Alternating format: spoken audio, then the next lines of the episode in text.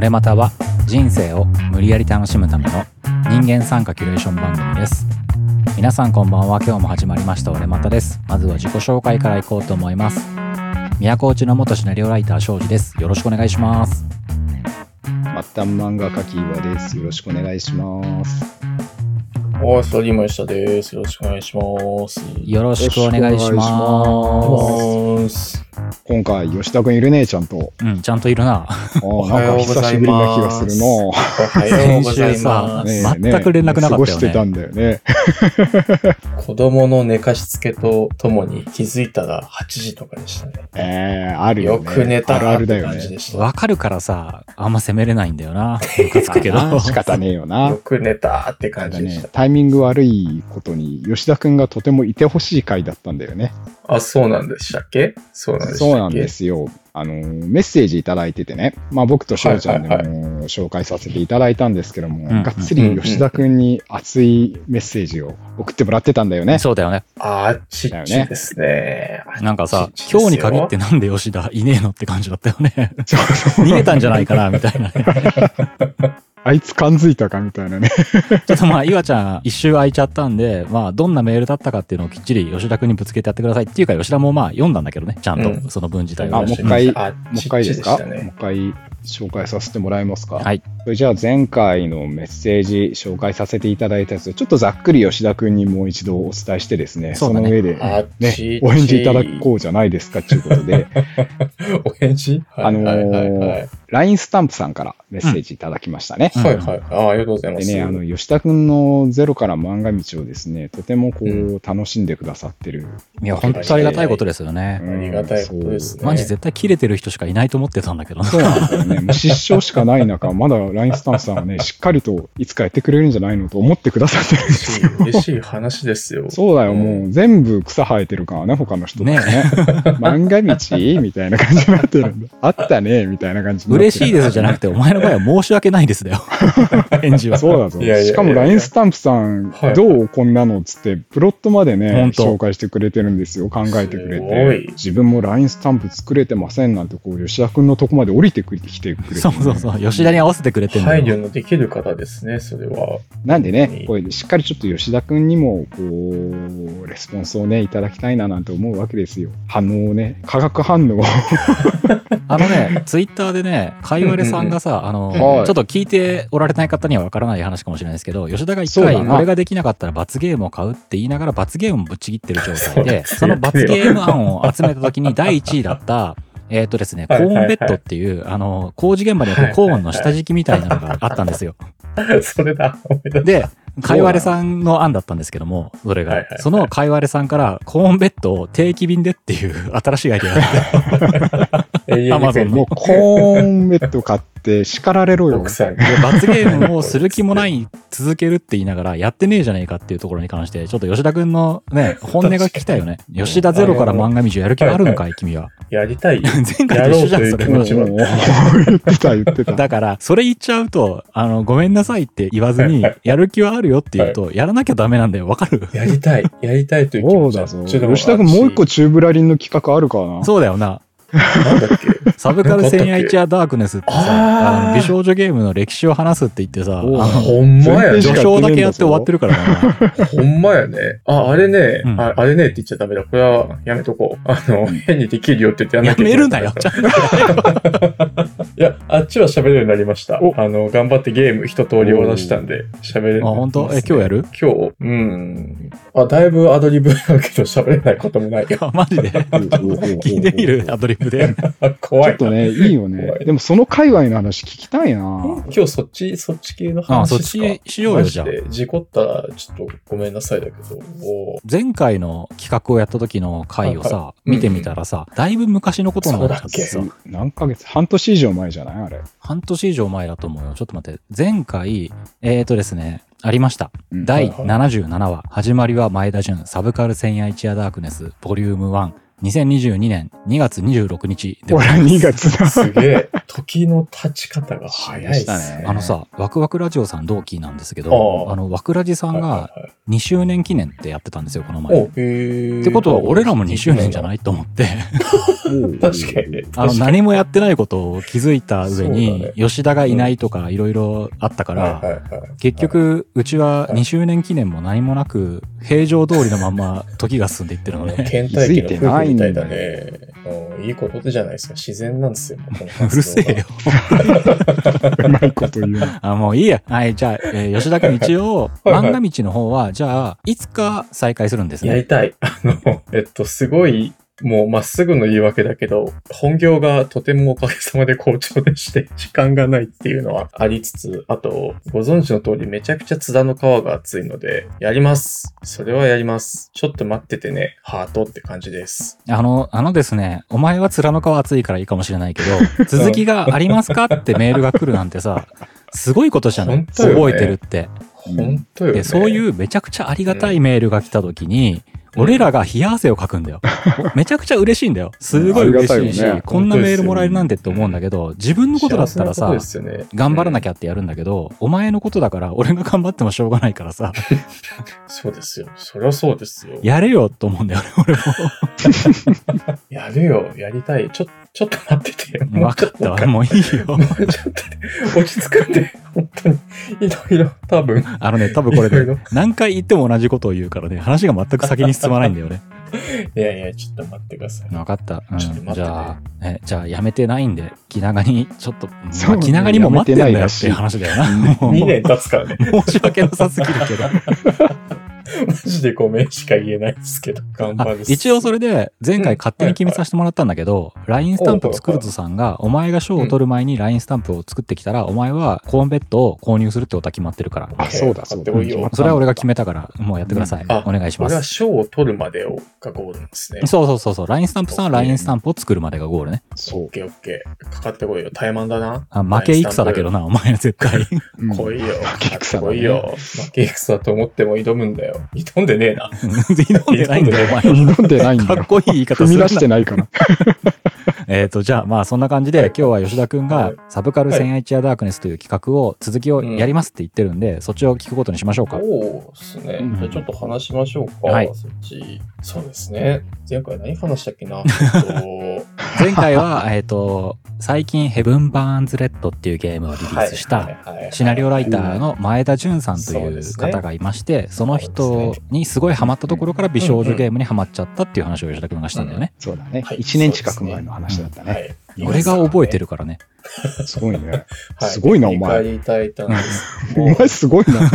よく覚えてんな。すごいよね。正直さうんん、本当にすごいと思う、そういうの。で、その、えー前田純さんという素晴らしいシナリオライターの方にハマって、美少女ゲームへの第一歩を踏み出した吉田少年はその後どうなっていくかっていう話です、そ。うですね。まあ僕というか、前田純さんに、まあフォーカスを置いて、またちょっとお話をしたいなと思ってるんですが、はいえっと、多分、前回の話だと、まあ、前田純さんって、まあいわゆる美少女ゲームのライターとして一世風靡したけども、えっと、社内での開発チームとの、えっと、コミュニケーションであったりとか、まあユーザーからの評価というところで、はい。結構あの、成功もしつつも大きくバッシングも受けたりして、まあメンタルを病みつつも、まあ活動し続けてる方というようなところまでお話ししたかなと思って。そうだね。でまあ、詳しくはその前回を、この話の概要欄にもちゃんとリンク載せとくようにするんで、聞いていただけたらってことですね。ぜひぜひ。で、まあ、えっと、代表作で言うと、まあ、エア、カノン、クラなどっていう、まあ、いわゆるギャルゲーと呼ばれるもの。あとは同じ会社で出したリトルバスターズっていうゲームも非常に売れてます。なんか、あれだよね。うんえっ、と、2000年代のさ、オタク界隈ですごく名前を聞かれた作品たちだよね。うんそうですね。その界隈であは知らない。人はいないぐらいの。だから、あんまりそこに触れてなかった俺とか岩ちゃんでもタイトルはなんか聞いたことあるなっていう聞いた。ことはある。うんうんうんですね。まあ、いわゆる泣きゲーっていうジャンルのパイオニアというか、まあ、あの、泣きゲーといえば前田さんだよねという方ですね。で、まあ、ゲーム作りからですね、まあ、一時離れることになりまして、で、まあ、なんでそうなったかというと、あの、クラナドっていうすごいあの評価されたゲームの、まあ、そこからスピンアウトした作品を一本作ったんですね。でそれがあのメインヒロインじゃなくて、えっとまた別のサブヒロインの、えーうん。その後のお話みたいなところを作ったら、うん。結構その、まあ、オチというか、お話が、とまあ、主人公があの死んでしまうような、あのオチの作品を作られたんですね。でそしたらまあ結構というか、ファン層がまあ当時ピュアな方が非常に多かった。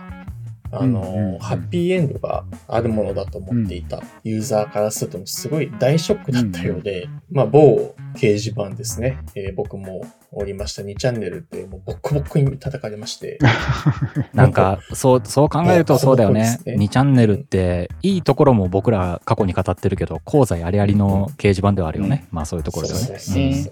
で、まあ、あの評価する声っていうのもある程度あったんですけど、うんうんうん。それ以上にすごいバッシングが大きくて、うん。で、まあ、そのゲーム、PC ゲームだったんですけどん、なんていうタイトル？えー、ともよアフターっていう。あ、俺それなんか名前だけ聞いたことある気がするな。やっぱすごい有名作を作ってるんだね。うん。で、まあその、まあ PC で作ったのを PS2 に移植して、そこではちょっとあの、最後のオチを若干変えてあの、死んでないんじゃないか、みたいな匂わせをさせて終わるみたいな、なんかそういう、うん。うん修正もしましたと。で、まあその最後のオチも変えてみたけど、それはそれで変えるんだったらやるんじゃねえよみたいな感じでまたボコボコにされて、辛いね。そう。そう。で、まあそこから結構病んでしまって2ヶ月ぐらいですかね。うん。もっとかな、休職に追い込まれてしまったと言われています。で、まあそこであの、どちらかというとメインで出ることはなくって、まあ更新の育成っていうところで、さっき言ったリトルバスターズってゲームうんの、うん。えっと、作成の方に入っていったような形なんですね。うんで、まあその後、結構スカッと活動が止まって、ゲーム作りからどうもなんか離れたんじゃないかみたいな状態までなっちゃったんですね。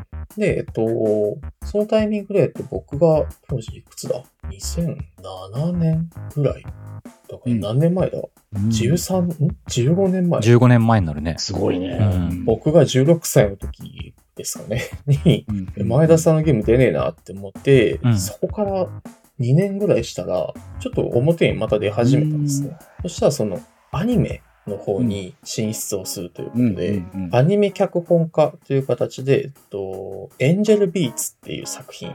ああ、それも知ってるわ。なんか、あれだよね。軽音が流行った後ぐらいに出てきたやつだよね。あ、そうそうそう。うんそうそう。えっと、タイミング的には同じぐらいかな。ちょっとそこは定かじゃないですけど。全然内容は違うけど、一応バンドものみたいなイメージじゃなかったっけ、バンドも、えっとねバンドものだよね。うんうん死後の世界で戦い続ける。なぜ戦い続けるか理由がわからないが、戦い続ける、えー学生たちの、えーお話。え、ちょっと待って、で戦うってバンドやってるアニメのイメージがあったんだけど、違うのバトルものなの？違うんですよえっとバトルもの、まあ、死後の世界を舞台にした青春ドラマっていう位置づけで、うん。まあ、その中で、あの、まあ、高校生、えー高校が舞台なんで、まあ球技大会があったりとか、学校の生活があったりっていう中で、一つのバンドもテーマになっていて、で、そのバンド、まあ、ちょっとこれ余談というか、前回の話とも言ったかもしれないんですが、そのバンドの中の劇中歌を歌っていたのが、えっと、もうすでに今、ビッグアーティストになったリサさんですね。が、ボーカルとして、えー、まあ、これ前田さんがどうも抜擢したと、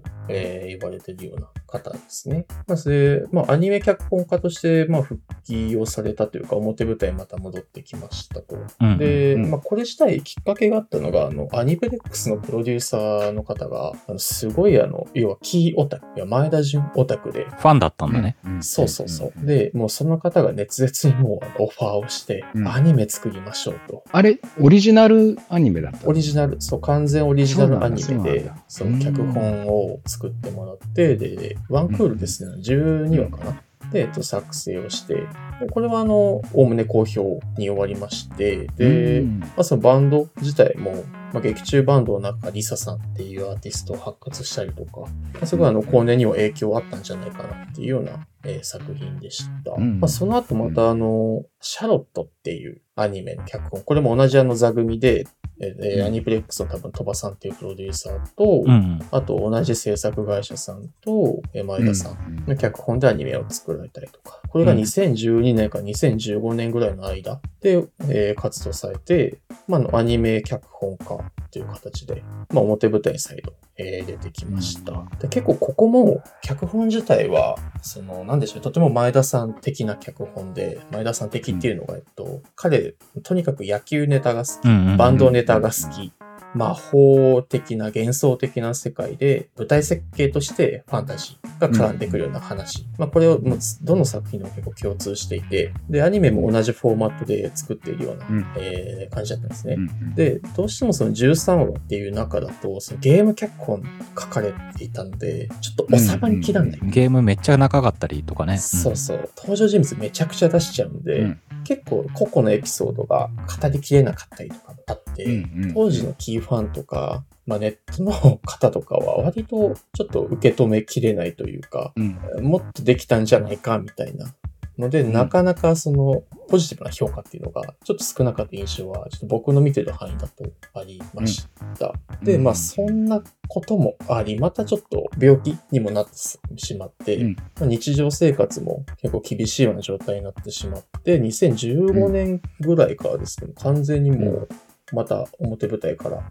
えー出てこなくなってしまっうんでうん。て、えーどうしてるんだろう、どうしてるんだろうっていう中で、えっと、表に出てきたのがゲームシナリオとして改めてあの、まあゲームを作るぞという、うん。まあ PR とともに発売されたのが Heaven Burns Dead というゲームですね。これ、ソシャゲですか？ソシャゲです。スマホでできます。うんうんうんうん。スマホか。そうそう。なんで、その、成功してるように見えて、結構その、まあ、濃いオタクが多かったりとうんか、うん。あとさ、期待値がとにかく高まり続けていた。ああ、なんか、そういうイメージあるわ。すごく期待値が高いっていうね。そういう熱烈な分だけね、すごくファンの人が。ゲームもそうなんですけど、えっと、アニメにも結構め恵まれていて、エアーとかカノン、クラナドが、えっと、まあ、京都アニメーションさん、あのすごい高品質なアニメを作る制作会社さんが作って、まあアニメも非常に出来が良かったりとか、うんあとゲーム自体もあの、泣きゲーといえば、もう出すもん出すもん、とにかく注目をオタク界隈では、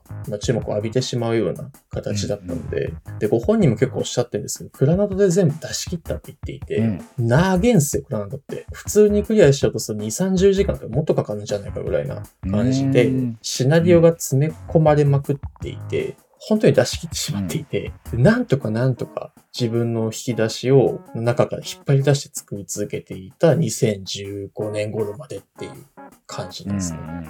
で、もともとその彼の、えっと、志望ってゲームシナリオじゃなくて、あの、ゲーム音楽の方だったんですよ。うんうんうんうんでして、まあ、シナリオ以外のところでも、えっとゲームサウンド作ったりとかっていう活動もされていたので、まあ、クラウドもそうですし、あとは、リトルバスターズとか、えっと、劇中の音楽もまあ手掛けていたんですね。で、なんか、その、批判をされつつも、割とそっちの方での才能っていうのはどんどんやはり目に見える形になってきてて、でそれがあのアニメのその、まあ、リサさんに提供した楽曲であったりとか、あとは、えっと、あの、柳なぎさんってアーティストをご存知ですかね？柳凪さん、何や名前はまあ、結構あのあスーパーセルとかっても歌ってるのかな。あそうなんだ。もともとあの、ガゼルって名義でニコニコ動画にいらっしゃった方でで、まあ彼女とコラボして、とアルバムを出したりとか、結構その音楽周りの活動も豊富にされていて、そこはあんまりちょっと表に出づらい部分ではあって、まあ、当然皆さん好きな人は知ってた領域なんですけど、まあ、その脚本でいろいろそのボコボコにユーザーに叩かれつつも音楽は作り続けてっていう、なんか屈折したものづくりへの向かい方をされてる方だなって印象があるんですね。で、まあそんなその音楽もすごい好きで、そこに対して才能もあって思いもある。で、脚本に関しても全て出し切ってしまいつつも、そう世間に求められてるからなんとか仕事をしていたみたいな状態で2000年、2010年代過ごして、で病気になってしまってっていう、すごい追い込まれたというか、もう満身創痍。自分はどこに向かうべきだみたいな状態で作ったのが、まあ、ヘブン・バーンズ・レッドだと思っていて。で、これ、すごい面白いんですよ。へー Heaven's Gambit やった？うんやりました。やりました。あの、で、評価もいいんですよ。で、前田さん自身ツイッターでおっしゃってたのが、こんなに褒められたの初めてってうん言ってて、あの、なんでしょう、報われてきてるんですね。今になって。実際その、ヘブンズ・バーンデッドってまあどういうゲームかっていうとこれももうとても前田さん的な、あの、世界観でストーリーが構成されてて、まあ、謎の生命体に襲われた地球が危機に瀕していて、で、その、えっと、生命体は一般的な兵器が全く通じなくて、で、その、えー唯一生命体に抵抗できる兵器を扱える、その武器を扱える子たちを主役にした、これも、まあ、要は終わった世界での学園ものみたいな。うんうんうんうんうん。学園ものがやっぱ多いのかなそう。基本的に。うん、で、えっと、メインの主役の子は、えー元伝説的ロックバンドのギターボーカルでした。みたいな。なんかうんアニメっぽい感じの、やっぱそうそ設定だね。うん、面白そう。その、前田さんが好きなものを結構盛り込んでいて、で、音楽もさっき言った柳凪さんと一緒に作っていたりとか、あの、結構、なんだろう、今まで前田さんが培ってみいたものっていうのを全て盛り込んだような形になってますと。で、これあの、なんですごい良かったかと言ってるかというと、ちょっとこれ褒めてるかどうかって微妙な言葉になってしまうんですけど、うんこの、前田さんの世界観って結構その、不老不思議が大きくなったりとか、あとあの、設定の部分を最終的にそのファンタジーのところで、あの、奇跡が起きるから問題になった事象が解決するっていう奇跡っていう要素がすごい大きくて、それって具体的に何みたいなところ弱かったりもするんですよね。あとその、どうしてもその、今まで恋愛ものを作っていたので、主役の男の子が、その、ヒロインの女の子と結ばれるっていうところをストーリーとして書かなくちゃいけなかった。うん。結構ハードルあるじゃないですか。恋愛ものとして。でもそのヘブンズ・バーネット、その、ソシャゲっていう媒体になると、一個一個のストーリー結構短くていいんですよね。うんうんそう、あの、一つのステージの中の話でよくて、で、かつもう舞台がファンタジーなんで、何やってもいいじゃないですか。変な話。うんファンタジーっていう世界観が。あとその、今回男の子のキャラが出てこなくて、基本的に女の子だけのキャラなんで、無理にその恋愛を書かなくても良いっていうのって、うん。ああ、本当に男いない状態なの？そうそう、全くいないです。えーあじゃあ。恋愛的な流れってないの？えっと、まあ、有利的な、そあの、ー女の子同士の、うん。あの、うん絡みとかはあるんですけど、でそれってその、書き方として、男女の恋愛よりもう少しライトに書けるじゃないですか。うんうんうんうん。言ってるの伝わりますかね、えっと、イチャイチャぐらいの話で済むので、そうすると、話を重くさせすぎず、で、えっと、ちょうどいい感覚で、えー一人の子に絞って、うんゲームの一章二章で作れたりっていうのがあって、で、ファンタジーなんで破綻もしづらいっていう。で、かつ、ソシャゲーなんで、この前田純に触れる、前田純っていう脚本家に触れることが初めての子たちがいっぱいいるんですうんよ。うんでその子たちに対してはすごい新鮮で、うんそのオチがやっぱりちょっと感動系泣かせるようなあのお話とか少しその何か不幸があるキャラクターが、まあ、なんでその活動を頑張っていたのかっていうとこういう不幸な事象があったからですよみたいな。うんうん、一個ちょっと定型として前田さん的なストーリー展開っていうのも結構新鮮に受け止められていて、その、そこまでがっつり50時間とかクラウドみたいにやらなくても、うんうん結構ライトに前田純が楽しめるっていう。ああ、そうか。50時間もさ、ちゃんとパソコンゲームでやるってなると、相当コアなそうになるよねそう。そうそうで、かつそのゲーム音楽でも他のソシャゲ、ちょっとどれくらいなんかわかんないですけど、まあ、ソシャゲの音楽としてもしっかり作られていたりとか、うんうんなんかどこもその高品質に作られているのが、まあ結局その前田さんの音楽性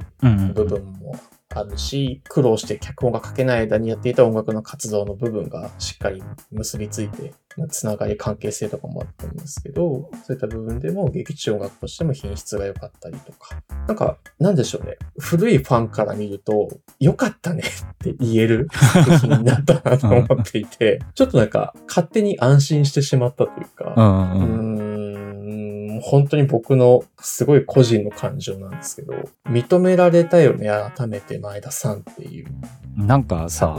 あれだよね。お前の話はさ、ファンがさ、すごく友達のように心配してるだけの話になってるよね、今。そうなってきました、完いや、全好に。きなんだなそうそう好きなんだなっていうのがね、伝わってくる。うんちょこれも言葉を選ばずに言うと、うんうん。やってることはずっと一緒なんですよ、うん前田さん。うんうんなんでしょうね、えっと、ファンタジー的な世界観で、うんえー困難が出てきて、その間にコメディリリーフでバンドのボーカルが出てきてとか、あとはその劇中で絶対野球をやってとか、うん、なんかそう聞くとさ、なんかバンドのイメージすごい多いよね。おいおい、大体やっていると思う。そのお約束がちゃんとヘブン・バーンズ・レッドにも入っていて、うん。これもさっき話した話だけど、それがちゃんと楽しまれてるっていう状態が嬉しいっていう、なんかね、おかしな見方になってるんだよね。もうね、なんかまあ、なんでしょうね。もう良かったねっていうのに全部で収束しちゃうんだよね。前田さん良かったね、みたいなだ。から今この時に、まあ素直に面白いと言ってくれる人が一番多い時期になったよねっていうのが、うん。もう本当に吉田くんとしてはほっとしてる感じなのねと。している。ファンとしてそう。うんそう。なんか、楽しんでほしいなとか思ってしまうんですよね。その今、うんなんでしょうね、評価されている部分であったりとか。で、なんか一時ね、小説とかも書いてて、うん自分を投影したキャラクターみたいなのを出してますっていう触れ込みというか、あのコメントもあって、どれどれって読んでみたらずっと死にたい死にたいって言ってる人が出てきたんですよ。これはダメだって思って、それもなんか、頑張って読んだんですけど、物語というよりも完全に心配の方に気持ちが向いてしまって、ファンとしてね。そうそうそうそう。なんかね、純粋にその前田さんの、なんだろう、ここ2015年ぐらいから最近、もう僕も全然そっちの業界に触れてないんですけど、たまに検索してうんうん、そういう小説が出て読むと、うんああ、大丈夫かなとか、病気になりました、みたいな、大丈夫かな、みたいな。のが続いてる中で、しっかりゲームリリースされて、今のちゃんとソシャゲのプラットフォームで作られて、クオリティも高いものができて、うん。認められてっていう、うんなんかその2000年、2003年ぐらいから俺や見てるのかな、前田さんの作品を。ほぼ20年ですよね。うん。20年の、もう、長い。長い。いろんな紆余曲折、もう勝手にファンなんで横から見てるだけなんですけど、紆余曲折を経ての今が、なんかもう、よかったね、みたいな。んか、なんかさ、聞いてると、もちろん作品大好きなんだろうけど、それで吉田くんがさ、そういう泣きゲーって言われる美少女ゲームの、あの、一時期一世を風靡した作風っていうのにハマった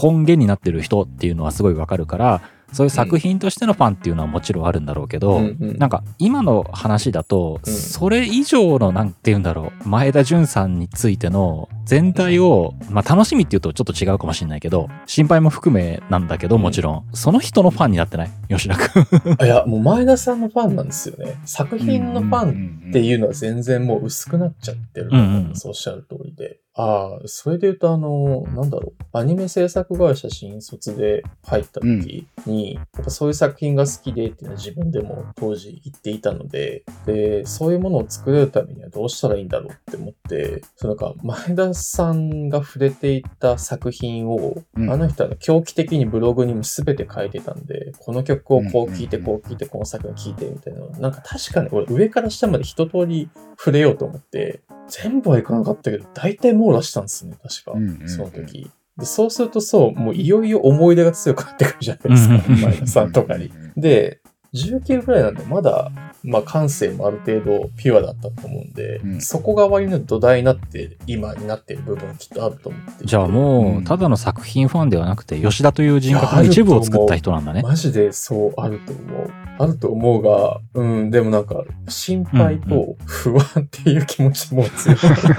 2015年？だから7年前ぐらい ?31、24か、僕が。24は今のウェブ業界に飛び込んだぐらいはいはかな、い。はい僕が、うん。その自分も大変な時期にはとても触れられなくて、引きずり込まれるんで、ダイに。で逆に今結構おかげさまで仕事もプライベートも好調な状態でヘブンズマーケットに触れられた心に余裕のある期時期ってことだね今は。そうそうそう。で、おっかなびっくり触れてみたら、あ、いいじゃん。前田さんいいじゃん、みたいな。なんかね、人生に若干シンクロ無理やりさせてる感もあって、あ、言っててそうだね。うん、怖いね。うん、前田さんが好き。そうだよねうん完全に俺ね、あのーすごい吉田君の深い愛情を今感じているわけなんだけども、うんうんあのー その前田さんの作品って、あちょっと俺間違ってたら申し訳ないですけど、いわゆるキー作品っていうのは前田さんのそうですね。ほぼほぼ。て考え方でいいの？うん当然別のライターさんも書いたりしてるんで、全てとは言えないですけど。あ、そっか、そっか。キーっていうのは、あれか。レーベルレーベルだよね。そうだよね。ね。そうだよね。あのね、さっき言ったの、クラナドとかカノンとかって、えー俺美少女ゲームやらないんだけど、やっぱすごい有名すぎて耳に届いてくる。うんうんうんオタクの界隈にいればどうしても届いてくるのね。ねただこう、これはやっといた方がいいとか、見といた方がいいとか、うんうん見てないなんうて、あーなんて言ったらいいのかな、バッタもんだみたいなことを言う人はたくさんいる中で、よくよくね、僕、あんまりその恋愛ものとか見たり、うんうん。読んだりする機会が少ないので、まあ単純に好みの話だよ、いいとか悪いじゃなくてね。なんで、だからなんか恋愛ものとかあんまり見ないし、美少女ゲームってやったことないしな、みたいなこと言うと、うんうん。まあ違うんだってみんな声を合わせて言うのうんね。うんクラナとは違う、カノンは違うって一緒にしないでくれみたいな感じで、でまあ、うん揃いも揃ってたまたまなのかもしれないけど、みんな怒るのね、すごい。一緒にするなって お前が見てたようなもんと一緒にするなっていうような。いやこういう映画が好きでって話をするんだけども、一緒にするなって言って、で、俺別に何も言ってないのエロゲー舐めるなみたいなことで怒り出すし、うん。あれは、だから相性が深すぎたってことなのかな？吉田君の今の話を聞いてたら。ううんん、自己投影というか、うん。同化してたのかな？っていう、一つになってる人たちに対して、デリケートなことを言ってしまってたのかもしれないなと思って、それで怒ったのかなとか、ふとね、思い出したよ。みんな怒るんだもん。じゃあ、これは、あの、散々好きで好きだいって言って悪口っぽくなんですけど、うんうんあのまあ普通にギャルゲーのジャンルだから、それ以上でもそれかではないと思っていて、別に悪いことじゃないよね、でそれそのものが。そうそう、んまあ結構ピュアな恋愛もの、うんうんかつ泣かせるみたいな作品に、ど当然ドラマとか映画はあるわけですよね。うんうん洋画もそうですし、邦画もありますよね。うんうん。そこと比較したときに、全然違うのか、すごい突出してるのかっていうと、そうではないとは思っていて、うんうんうん。まあオタク界隈の当時の人たちが触れられる、感動できるコンテンツが、それしかなかったんじゃないかなとちょっと思ってるんですよ。うん逆に言うとさいわゆるまあ同じようなピュアな恋愛ストーリーとかって、まあ、他の媒体でもいっぱいあるわけじゃないそことのうんうんうん決定的な違いって何なんだろうね、ああ、作家性がすごい出るとこじゃないですか。あ個人のねあそのそうそうあ、なるほど。要は、うんまあ、カノン、キー、クラナド、まあ、エアーもか、は、まあ、前田純っていうものがすごい出ていて、あ、これ前田さんだよね、この書き方とか、なんかそれがあの、さっき言った4作品って結構共通シリーズみたいな感じなので、一通りやると書きぶりとか、あ、こういうノリだよねって出てきて、その、なんでしょうね、より前田さんの、まあ、前田節とか、その海外の人って言うんですけど、がすごいわかりやすくなってくる。で、一方でその、そのアングラだからこそ一人の作家が音楽も作って脚本もやってっていう、すべてできる。なんかそこは多分他の当時の媒体、そのテレビでやってるドラマとか。映画とかよりは、まあ、よりなんか個人のなんだろう考えとか好きなものっていうのが分かりやすく受け止められるっていうのは差としてはあるんじゃないかなと思いますね。うんうんうんでもなんか今の吉田君の話聞いてるとね、ある程度お家芸っていうのができてるわけじゃないですか。こういうジャンルっていうかね。うん。前田節だよね、まさしく吉田君が言ってたね。それを織り込んだ上での、こう、見方と、全くないものの見方で感想は当然違うとは思うんだけれども、さっき言ったところで、世代を超えて前田節を知らない子にもこのヘブンズ・バーン・レッドっていうのが受けてるっていうのは素敵なことだなっていうのが吉田君のさっきの話だよね、きっと。なんなんだろうね。出来上がったのかな？もしかしてわからないけれども。ついに長年の試行錯誤で完成形になったのかな？うーん。いや、まあ、ソシャゲっていう媒体が良かったと思う。無理しないでいいし、その、要は、期間も長いじゃないですか、ソシャゲって。違うんだよ。もう吉田君は前田さんの体調を鑑みたい。無理しなくていい。そうだよね。完成までに2それだよね年缶詰で死ぬ気にならなきゃできないとかじゃなくて、アップデートあるから、ちょっと体調のことも考えながら制作できるかもね、みたいな視点だもんね。出来上がったものじゃなくって、もう人格があるんだよね、そこに。それでもちょっと素敵な話だよね。まあそうだね。好きなんだなっうていうのがね。うん、うん、いい話だな。なんだろう、親戚のお兄さんみたいな感じを遠巻きに見てる感じはあるかもしれないですね。親戚のすごい頑張っていろんなことをやりながら苦しみながら頑張ってるお兄さんを見てるみたいな感じ？そうそうそう。まだそれやってんのかよって見つつも、やりきってるな、みたいな。そうそう、すげえな、まだやってんだな、みたいな。うん。なんか、配慮しないでほしい配慮させるぐらいがいいと思ってて、気使わせるぐらいが一番生きやすいと思うんですよね。あんだけ成功してるんだから、それぐらいになってればいいのにって思いますが、そうできないとこも、なんか愛してしまうところなのかもしれないですね。そうだね。